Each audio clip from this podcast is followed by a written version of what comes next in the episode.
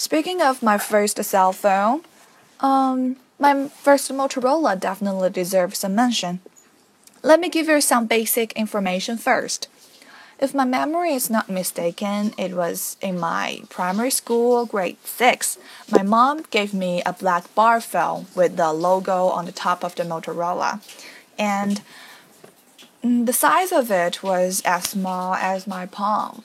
And the dominant feature of that phone was it had a color screen though the image quality was poor, but it was really rare at that time.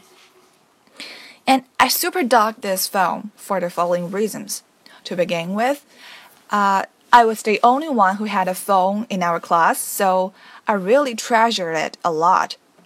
And secondly, the function of the Motorola was uh, different.